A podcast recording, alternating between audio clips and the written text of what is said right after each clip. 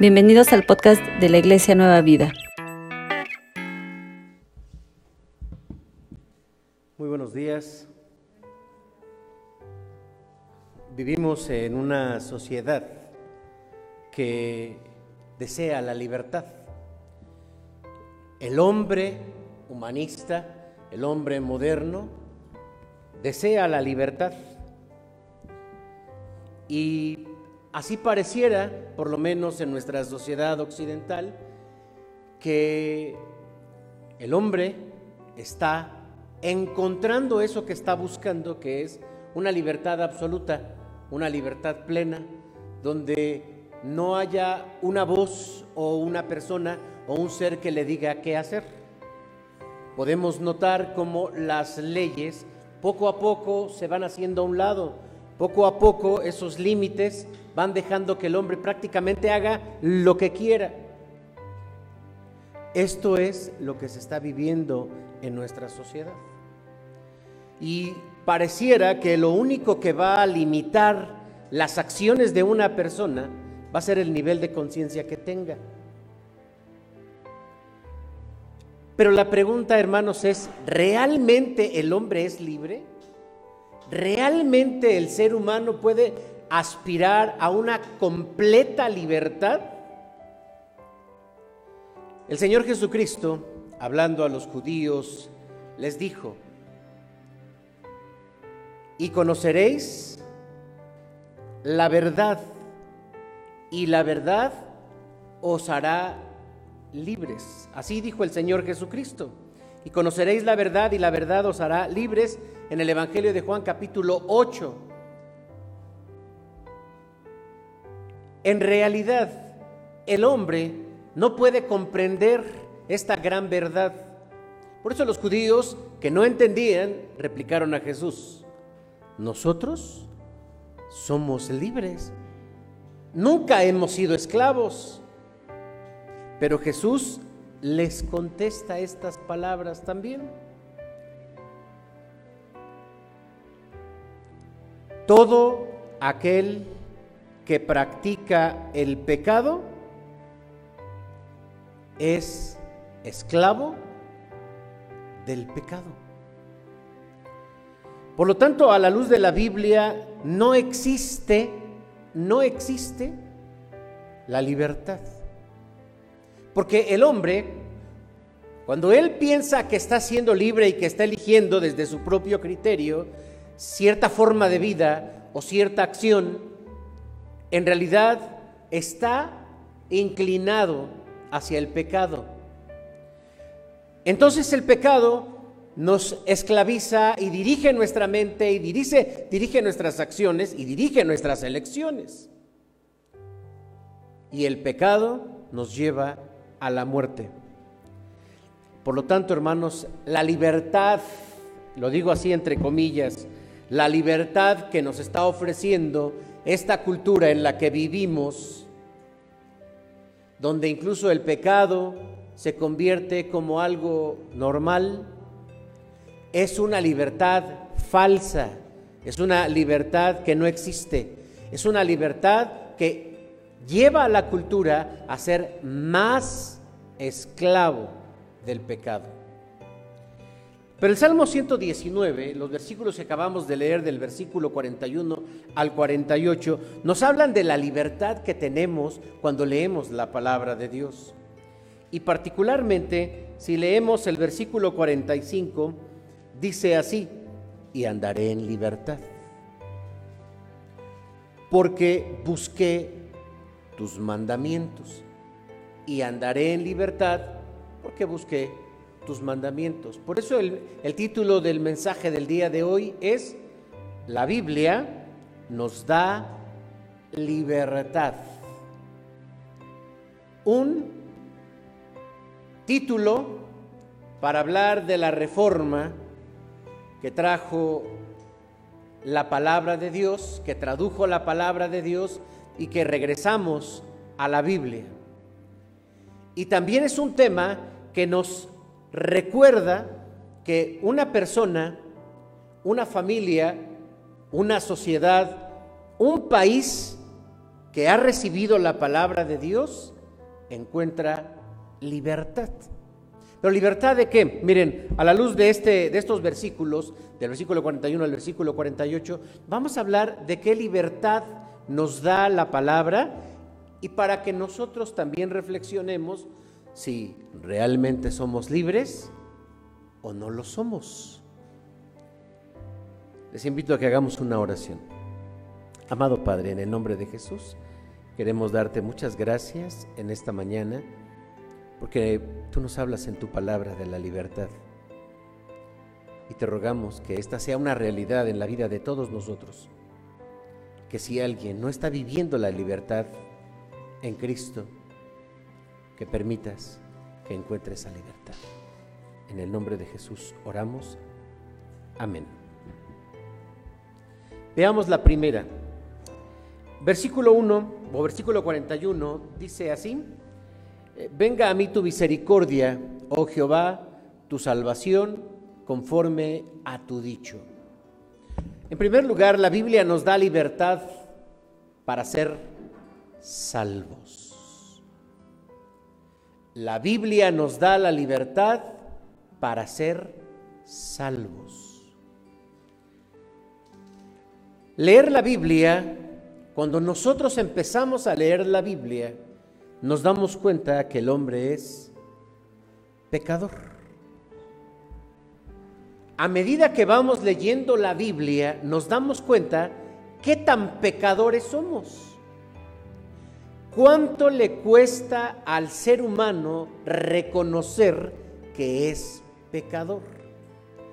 Y ahora que comencé hablando acerca del pensamiento humanista enfocado en nuestra cultura, cuando el comportamiento, comportamiento que desagrada a Dios, el comportamiento que Dios condena, el hombre lo ha convertido en un derecho, menos puede darse cuenta de lo pecador que es.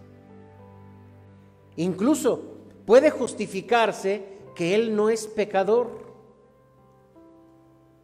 Al ser humano le cuesta trabajo porque la voz de una sociedad, sociedad o de una cultura son fuertes y nos van formando en relación a nuestra manera de pensar. Date cuenta, por ejemplo, cuando quieres modificar alguna conducta que en tu casa la aprendiste, pero en tu casa era algo normal. Y cuando alguien nos hace referencia a que no es una conducta adecuada, incluso podríamos sentirnos ofendidos. Pero la Biblia nos enseña entonces que somos pecadores. Nos quita esa venda. Y lo segundo que encontramos en la escritura, cuando comenzamos a leer la palabra, es que el pecado nos condena. La Biblia dice la paga del pecado es la muerte. Por lo tanto, la Biblia también nos dice hacia dónde nos lleva el pecado, a la muerte. Entendemos a la luz de la Biblia que esta muerte es el castigo eterno, es el infierno, es lo que la Biblia describe, la condición de los pecadores. Pero también la Biblia nos, nos da esa libertad, porque cuando nosotros leemos el Evangelio, entendemos que podemos escapar de ir al infierno. Y eso es a través de Jesucristo. Jesucristo es el medio para que nosotros escapemos seamos libres y no vayamos a la condenación eterna y vayamos con Cristo a la vida eterna. Esta es la primer libertad que Dios nos da. Quiero preguntarte en este momento, ¿tú estás seguro de ir al cielo? o en tu corazón, y sobre todo te voy a hablar un poco de la conciencia, o en tu corazón o en tu conciencia está la tendencia de que vas al infierno. Si tú aún no tienes esa decisión, es el momento, esa definición, es el momento de que tú la tengas. Porque esta es la enseñanza encerrada en el primer versículo que leímos. Venga a mí tu misericordia, oh Jehová, tu salvación, conforme a tu dicho. No somos personas perfectas. somos personas redimidas. No somos personas que no cometemos errores. No somos personas que no cometemos pecado. Somos personas libres para ir con Cristo a la vida eterna.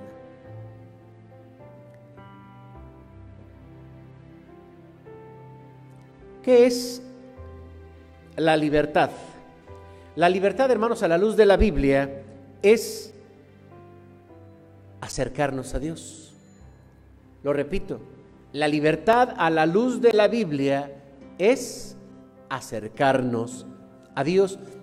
Y por supuesto, por oposición, lleva otro concepto que es la esclavitud. La esclavitud es todo aquello que controla. Esto es esclavitud. Someternos a algo, someternos a alguien. Cuando servimos al pecado, estamos sometiéndonos también al mal. Así enseña la Biblia. Por lo tanto, la idea que menciona el versículo 45 acerca de la libertad, andaré en libertad. La palabra andar y la palabra libertad habla como cuando vamos por un camino y vamos a nuestras anchas. Porque no tenemos obstáculos que nos limitan. A eso se refiere andar. Libertad todavía hace énfasis en el sentimiento que experimentamos principalmente en nuestra conciencia de cómo nos sentimos libres. Cuando nosotros buscamos a Dios o cuando nosotros venimos a la, a la iglesia, cuando nosotros nos acercamos incluso en la oración, pesan sobre nosotros culpas, pecados, acciones, deseos, eh, incluso omisiones, aquello que debimos hacer y no lo hicimos. Y decimos, Señor, perdóname. Y sabemos que en el nombre de Cristo el Señor nos perdona. El, de, el, concepto de libertad que está en este versículo 45 y es el concepto de la libertad bíblica, es que ni siquiera debiésemos preocuparnos en nuestra mente. Es decir, libertad es caminar, sí, a tus anchas, sí, confiado, sí, en paz en tu mente, en paz en tu conciencia. Llega un punto, hermanos, en el que cuando estamos buscando ser perfectos, cuando estamos buscando eh, ya no sentirnos pecadores o quitarnos una carga de pecado, y no podemos, no podemos. Pero confiamos en el Señor y Él limpia nuestra conciencia. Y entonces, ¿qué nos pesa? ¿Qué nos pesa? Nada. Pero somos pecadores, insisto, sí, pero somos libres del pecado. Pero cometemos errores, sí, pero me han quitado esa carga. Si tú aún sientes en tu vida personal, en tu mente, en tu corazón, una carga moral, una carga espiritual, una carga física, una acción que no te deja,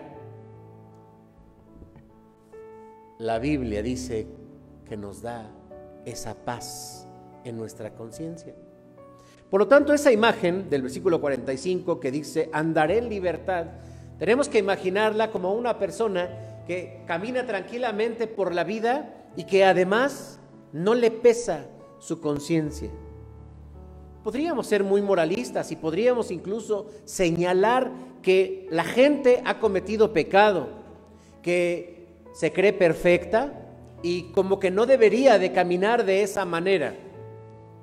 La Biblia también nos dice por qué cosa se altera una ciudad.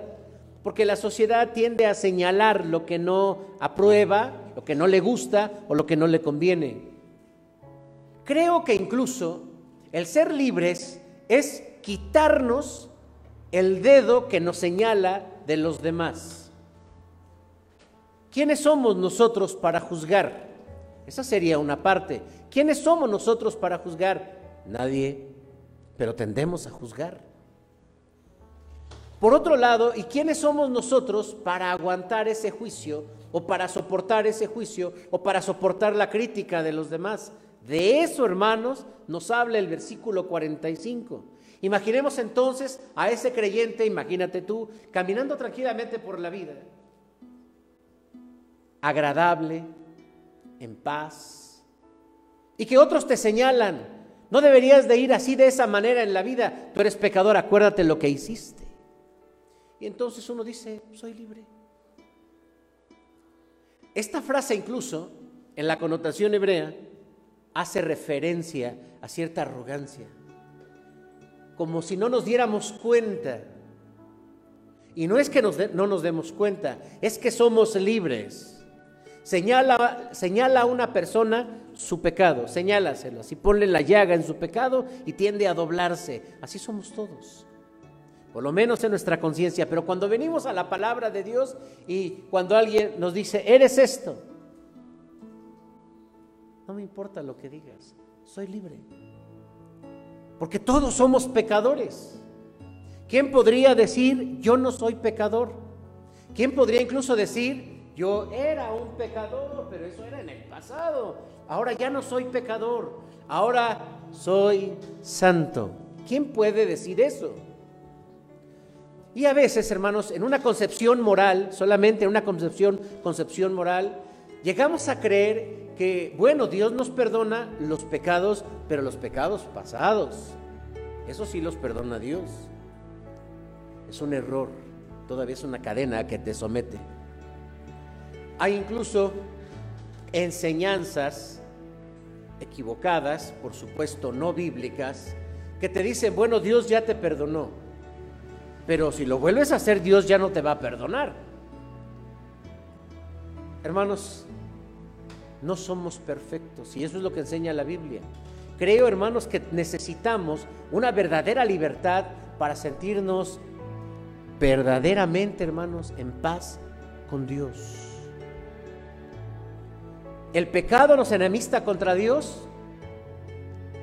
Decimos, el pecado nos aleja de Dios. Dios no se aleja de nosotros. Pero es la culpa, hermanos, la que nos hace alejarnos de Dios. Ya no voy a la iglesia porque soy un pecador, porque le he fallado a Dios. Ya no voy a la iglesia, ya no leo la Biblia. Mejor me enfrío, mejor me aparto, mejor me alejo. No eres libre, no eres libre. Es como si Dios te condicionara, bueno, te voy a perdonar, pero vas a hacer, no, somos libres. Un corazón que busca la palabra de Dios hace más que leer la Biblia. Más que eso, cuando se enfrenta a una situación, busca, ¿qué dice Dios respecto de esto? Nos da dirección. En segundo lugar, la Biblia nos da libertad sobre los temores. Y una vez, antes de leer el versículo que vamos a leer, que es el versículo 42, déjenme decirles que creo que después del pecado, el hombre es esclavo de sus temores. Dice el versículo 42, y daré por respuesta a mi avergonzador. Así dice esta versión. Otras versiones dicen, y responderé a mis problemas, que en tu palabra he confiado.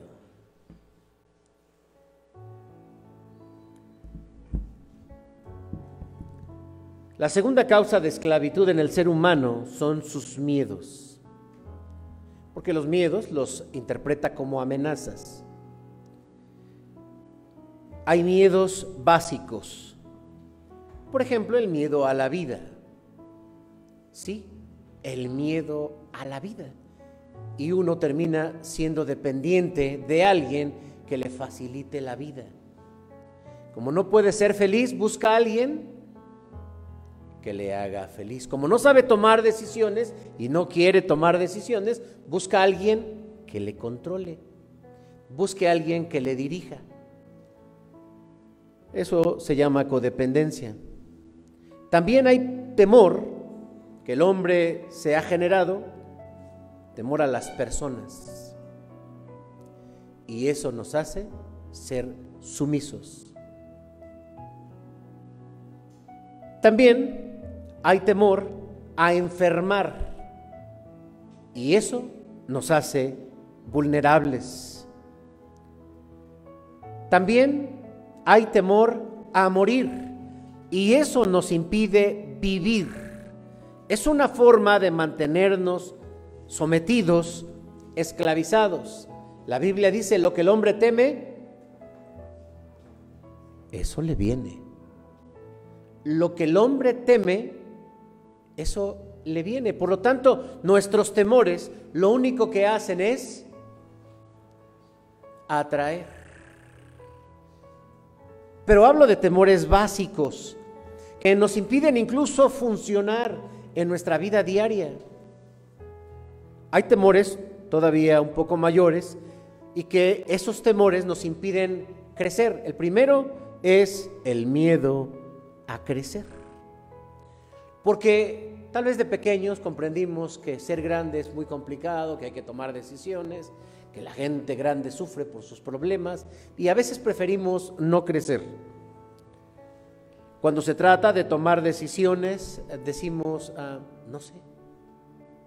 O simplemente no tomamos las decisiones porque sabemos que eso implicaría movernos. Esto implicaría responsabilidad. Y como no queremos responsabilidad, que es una característica básica del crecimiento, entonces no tomamos decisiones. Pero también hay temor a fracasar. Y por ese temor a fracasar, muchas personas no dan pasos. Por ese temor a fracasar, no se busca el crecimiento, no se anima uno a dar un paso en el estudio, en el trabajo, en el negocio, en una empresa, a casarse incluso. Y hay temor ante las amenazas que hemos aprendido a interpretar en nuestra sociedad. ¿A qué le tienes miedo? En una ocasión leí una encuesta donde se dice que todos tenemos miedo a algo. Todos. Bueno, menos el hermano Juan de Dios, porque me acuerdo que él dijo, no, yo no. Si se acuerdan? de a la muerte. Piensa, ¿a qué le tienes miedo? Pero esto es resultado también del pecado. Recordemos que cuando el hombre desobedece en el huerto de Edén, aparece el miedo. Cuando Dios llega a buscar a Adán y le dice, ¿dónde estás, Adán? Y él dice, tuve miedo y me escondí. Y Dios le dice, entonces, ¿acaso has comido del fruto que yo te dije no comas?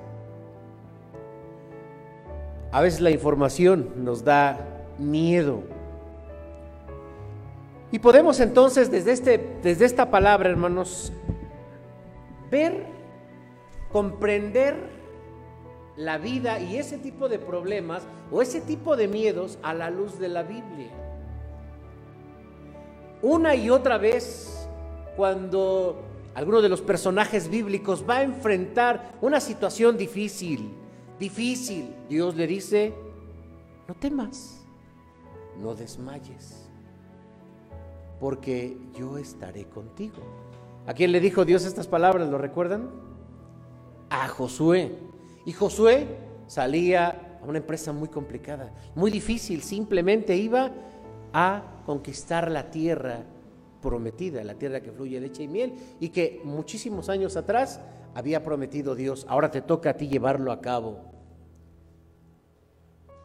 Dios está con nosotros en aquello que hacemos y nos dice, no temas.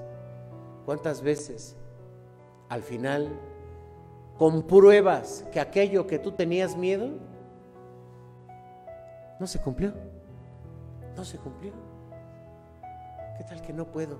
Pudiste. ¿Qué tal que no salgo? Saliste. ¿Qué tal que no me alcanza? Te alcanzó. ¿Qué tal que no me lo dan? Te lo dieron. ¿Qué tal que me rechazan? Te aceptaron. La mayoría de las veces, por la estadística que nosotros apliquemos, nos daremos cuenta que nuestros temores no se cumplen. Esto debería, hermanos, darnos confianza, pero dice el salmista que hemos resaltado a David, el adorador de excelencia, como también lo conocemos. David dice, a mis amenazas yo les respondo con la Biblia. A mis amenazas yo les respondo con la Biblia. Como pastor, cuando hago una visita y encuentro con la persona que estoy haciendo la visita pastoral, que tal vez tiene un miedo, busco un pasaje que hable de miedo y entonces le digo, mira, en este momento Dios te dice, no temas, no desmayes, porque yo estoy contigo. En otro momento me puedo encontrar a otra persona que tiene miedo a avanzar. En otro momento me puedo encontrar a otra persona que tiene miedo a tomar una decisión importante en su vida. Y así. La Biblia tiene respuestas para nuestros miedos. Y sería muy bueno que nosotros las conociéramos, porque los miedos nos van a asaltar en cualquier momento. Bueno, podríamos incluso señalar que hay personas que duermen con la luz prendida. ¿Por qué creen? No, no estoy hablando de niños, estoy hablando de viejos. Sí, ya con la barba, cansados, y todavía tienen miedo a apagar la luz o tienen ruido en casa porque les da miedo el, el silencio. No importa cuál sea tu miedo, si tú lees la Biblia, entonces podrás hablar hacia tus miedos y decir lo que Dios dice respecto de ellos. Hermanos, aquí está en la Biblia esos miedos que al ser humano le aquejan, le limitan, le enferman incluso. Y la Biblia, hermanos, tiene una palabra para cada una de esas situaciones. Junto con encontrar la palabra de Dios, es apropiarnos de ella. Si hacemos esto, podríamos eliminar los temores que nos aquejan. ¿Se acuerdan cuando Dios le dice a Moisés, ve, vas a pararte frente a Faraón? No, a Faraón. O sea, él traía un antecedente con Faraón, tenía cuentas pendientes. Dijo, no, ¿cómo voy a ir a poner con Faraón? Vas, porque yo voy a hablar. Y cuando él se acerca, él sintió esa seguridad. Y así, hermanos, cada, cada ocasión que el hombre, estos hombres de la Biblia, igual que tú, igual que yo, se han sentido acongojados, limitados, porque eso hacen los miedos, nos limitan y los paralizan y nos mantienen frustrados en estados, en momentos, en lugares, en relaciones que no queremos, no aguantamos, no nos gustan, no nos edifican. El Señor los quita con su palabra. Cuando venga una persona, fíjate que tengo este miedo, tengo esta preocupación, toma, toma algo de la Biblia y compárteselo. A veces los hijos vienen, ah, mamá, es que tengo miedo, esto, es que no me animo. Toma la palabra y dásela. Esto, hermanos, nos da libertad sobre los miedos. Y eso hace que nuestra mente se enfoque no en los miedos, sino en Dios, en la solución. Recordemos aquella frase, no, no le digas a Dios cuán grandes son tus problemas. Mejor mira a los problemas y diles cuán grande es tu Dios. La Biblia también nos da libertad para dar testimonio de nuestra fe. Vamos a leer lo que dice el versículo 46. Hablaré de tus testimonios delante de los reyes y no me avergonzaré. Hablar de Dios, hablar del Evangelio, hermanos, es una bendición. Es un, es un honor que los ángeles, dice la Biblia, no tuvieron. Y cuando tuvieron la oportunidad, pensemos en aquel momento en cuando bajan los ángeles, cuando Jesús nace y anuncian a los pastores y a los que estaban allí con Jesús. Fue realmente algo loable, algo grande, algo hermoso. Estaban anunciando y dijo nuevas de gran gozo que en la ciudad de David ha nacido el Salvador. Hoy, hermanos, tenemos, por un lado, mucha facilidad para compartir del Evangelio. A veces es algo sencillo como dale like al culto de tu iglesia, dale like a la enseñanza de tu iglesia, a la oración de tu iglesia, a la actividad de tu iglesia. Y aunque es tan sencillo, hermanos, muchos todavía no pueden hacerlo. ¿Y por qué no lo hacemos? Porque hay un miedo al rechazo. Pero es el mismo miedo como estar frente a los reyes. ¿Recuerdan ustedes cuando Dios llama a Saulo y lo dice así claramente? Lo he elegido para que lleve mi nombre hasta los reyes. Él tuvo la oportunidad de pararse frente a gobernantes, frente a personas que tenían la autoridad para darle la vida o para acabar con su vida, para mantenerlo libre o para mantenerlo preso. Y todo ese suplicio que lo llevó a ser perseguido y enfrentarse legalmente ante las autoridades, lo único que hacían era mostrar el plan que Dios tenía para él. De pronto él y uno lo dice, ah, ya estabas a punto de salir libre, apelaste a César. Porque tenía que apelar a César porque Dios para eso lo llamó. Era un hombre que no se ponía nervioso ante las autoridades. Y hermanos, predicar el Evangelio es nuestra misión. Predicar el Evangelio es nuestra misión. ¿A cuántas personas le has hablado esta semana de tu fe en Jesucristo? ¿A cuántas personas les has compartido tu fe en Jesucristo? Si no lo has hecho, estás desviado de tu objetivo. Es nuestra misión. Es la misión, predicar el Evangelio.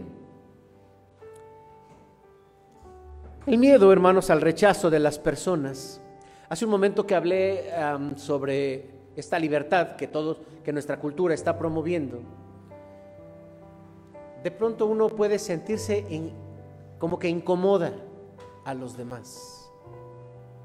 Ya desde que digo muy buenos días a todos y a todas, no, es a todas y a todos. Y hay una reacción de ofensa. Y poco a poco la gente va sintiendo que la ley lo protege y sentimos que ya no tenemos esa confianza de hablar se vaya a ofender. Porque señalar a la luz de la Biblia el pecado, pero que la gente no lo comprenda porque no tiene el Evangelio, bueno, es entendible. Pero que nosotros, entendiéndolo y conociéndolo, hermanos, tengamos ese temor, somos esclavos, somos esclavos de ese miedo. Una cosa es hablar de Dios, pero otra cosa es sentir la confianza al hablar de Dios. Jesús dijo, sí hay obstáculos, sí hay persecución, sí incluso perderás la vida por causa de mí. Por lo tanto, hermanos, los obstáculos y los problemas son para nuestro crecimiento son para agradar a Dios, son para buscar a Dios, son para depender de Dios. Gracias a Dios entonces, porque las dificultades nos remiten a la Biblia. ¿Te estás enfrentando ante un obstáculo? ¿Qué dice la Biblia sobre de ello? ¿Qué debes hacer? Y finalmente, hermanos, la Biblia nos da libertad para adorar a Dios con gozo. Para adorar a Dios con gozo. Miren, vamos a leer el versículo 28. ¿Qué dice, por favor? Perdón, 48. Bueno, más fuerte los que estamos aquí.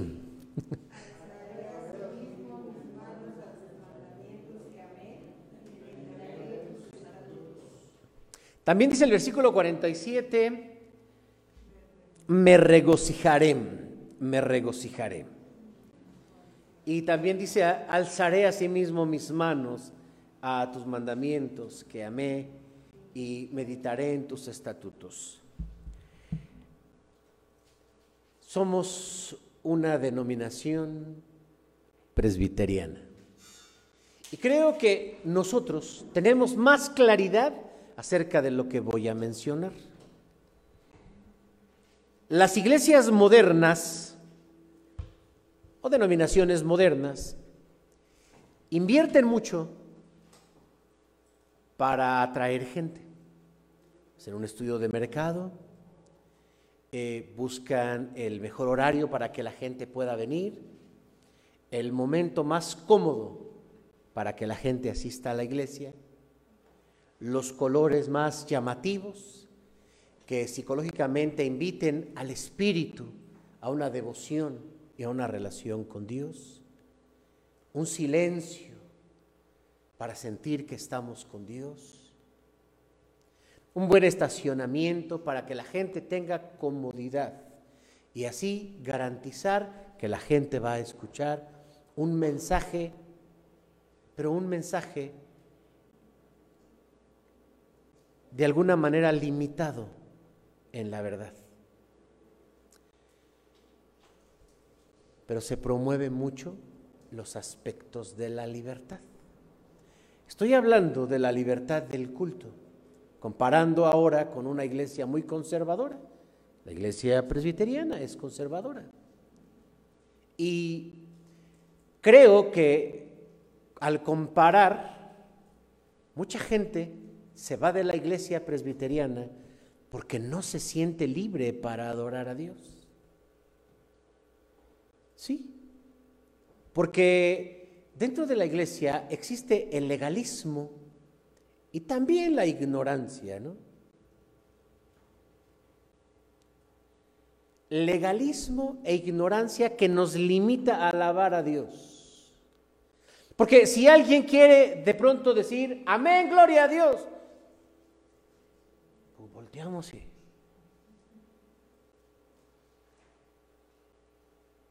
Porque si alguien quiere aplaudir en la iglesia,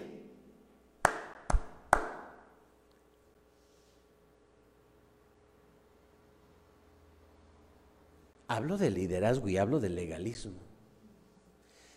Ya no digo por si alguien quiere gritar en la iglesia y alabar a Dios. Ya no digo, incluso mucha gente danza en los cultos. E incluso esto que estoy diciendo, ah, ya podría alterar nuestro corazón.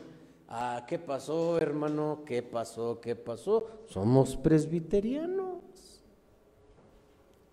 Y esto podría llegar a la parte ridícula, a donde llega también este Santiago, cuando dice, mira cómo valoras a la gente. Entra una persona bien vestida, bien eh, con ornamentos, y, le ofreces, pásele, pásele, pásele. Usted es aceptado de Dios. Pero viene un pobrecito y allá se queda atrás y hay quédate. Esto está mal, dijo Santiago. Y nosotros podríamos llevar esto al extremo cuando vemos a una persona con un traje bien vestidito, bien peinadito, con su corbata, y pensar que es aceptado por Dios. He visto iglesias, he estado en iglesias donde entra un borracho y los ancianos los diáconos lo sacan. Y en una ocasión me tocó ver que lo sacaban a trancazos. He visto a alguien que entra de cabello largo. No tengo nada contra el cabello largo. pero lo vemos feo. O que anda fodongo. Somos, no somos libres incluso para alabar a Dios. Hermanos, esto es una autocrítica, por supuesto. Quiero invitarles para que reflexionemos que el único que puede medir un corazón es Dios. Y que nosotros podríamos ofendernos porque David comenzó a danzar y que incluso David se quitó su túnica y comenzó a danzar y uno diría, ay, qué cosa.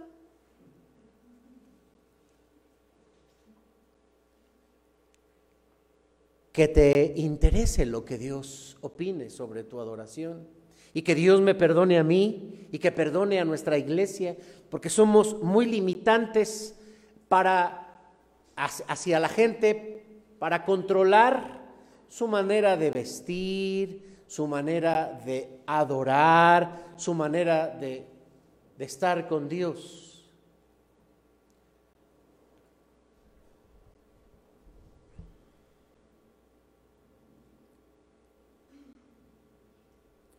Adorar a Dios, hermanos, con nuestras emociones es una libertad. Adorar a Dios con nuestras expresiones es una libertad.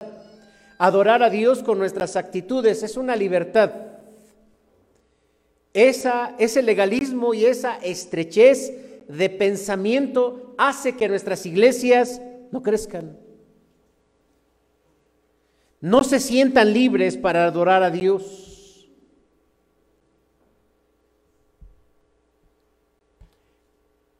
Nos convertimos también entonces en un problema. Incluso hasta con la doctrina y con la enseñanza. Ahora, esto es una responsabilidad de los que hablamos y de los que enseñamos desde un púlpito. Porque dice la palabra de Dios que nuestros pecados son perdonados. Pero nosotros, desde el púlpito, insistimos en recordarle a la gente que por sus pecados, que por sus acciones, no pueden servirle a Dios. David se enfoca en describir, hermanos, que la alabanza a Dios también requiere libertad.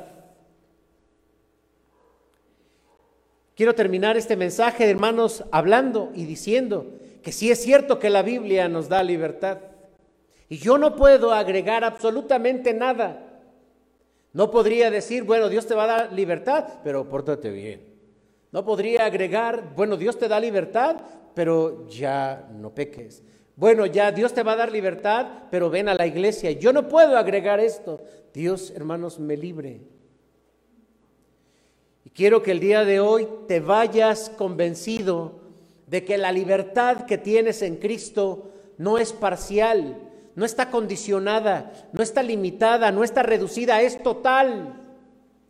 Y que si tu conciencia te acusa de pecado, Satanás no te ha permitido entender que Cristo ha perdonado tus pecados y que en Cristo eres justificado y que delante de Dios somos como su Hijo Jesús.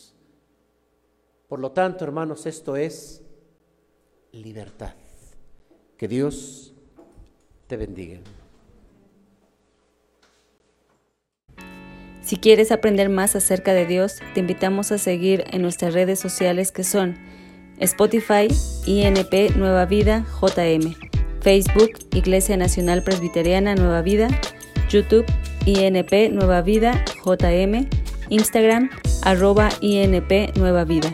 El correo electrónico, si nos gustas contactar, es inpnuevavida.gmail.com. Dios te bendiga.